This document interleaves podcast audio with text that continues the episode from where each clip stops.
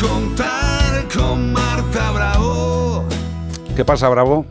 Buenas tardes, ¿qué tal estáis? Pues mira, yo tengo más mocos que... que- Vaya novedad. ¿Ves? ¿Ves? Pero, es que esa, pero es que esa es la tristeza, tío. Que es que no, no paro, macho. No paro. Tengo un dolor de cabeza. ¿Cómo, estamos? Oye, eh, mira, esto no me vendría a mí, a mí ahora mismo, que me poner, tumbarme a que me diera radiación ultravioleta ¿eh? para, Sí. para este cuerpecito tan bonito. Sí, es que normalmente yo creo que tenemos un poco abandonados aquí a los animales exóticos. Y cuando digo exóticos me refiero Y a, a los de escama. Y a nosotros, ¿eh? que cada vez hay más a nosotros, deficiencias de vitamina D. Cada vez estamos más, más deficitados de todo. Hombre, ¿qué tenemos que hacer? Bueno, ¿Qué- pues- ¿Cuál es la importancia de la radiación ultravioleta en los reptiles? Pues fij- fijaos, es importante eh, porque les va a permitir, lógicamente, eh, al igual que a nosotros, eh, que los huesitos estén conformados y tengan la consistencia apropiada. Sí que es cierto que dependiendo del grupo de animales al que nos refiramos, la importancia es más o menos. Por ejemplo, en las... eh, en los animales, de- en los reptiles que tienen comportamiento nocturnos, como pueden ser los gecos, es decir, que apenas salen durante el día, lógicamente la cantidad de radiación ultravioleta de los UVB que necesitan es mucho menor. Ajá. Sin embargo, en otro tipo de reptiles, como pueden ser las tortugas, que su caparazón es lo que da espacio a sus órganos internos, la importancia es vital.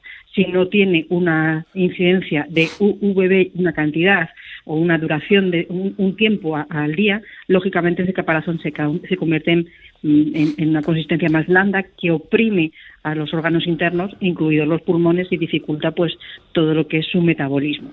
Vale. Para y- ello- Exacto. ¿Y, Dime. y qué, y qué hacemos para proporcionar adecuadamente luz ultravioleta? Porque yo creo que hay gente que en el terrario la luz ultravioleta que puso era la, la primera que se inventó en España. Y a lo mejor quizá haya que cambiarlas, ¿no? Y eso. Exacto. Estas eh, eh, existen ahora mismo en el mercado distintos rangos de luces ultravioletas en función del tipo de animal que queramos irradiar y que mm, deben llevar un control. Normalmente a los 9, 12 meses hay que cambiarlas, pero existen unas pequeñas tarjetas o unos medidores que nos indican si nuestra bombilla de luz ultravioleta, nuestro fluorescente de luz ultravioleta, está emitiendo la cantidad que nosotros creemos o si es suficiente incluso para el animal al que está destinado.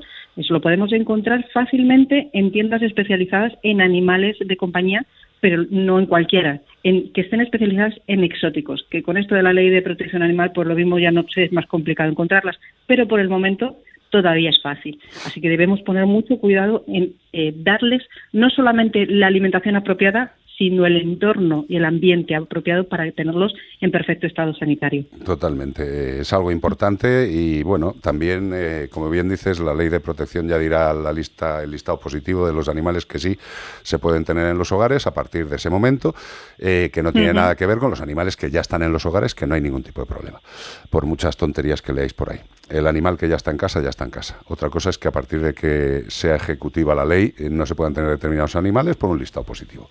Punto final, es lo que hay. Eh, gracias, Bravo.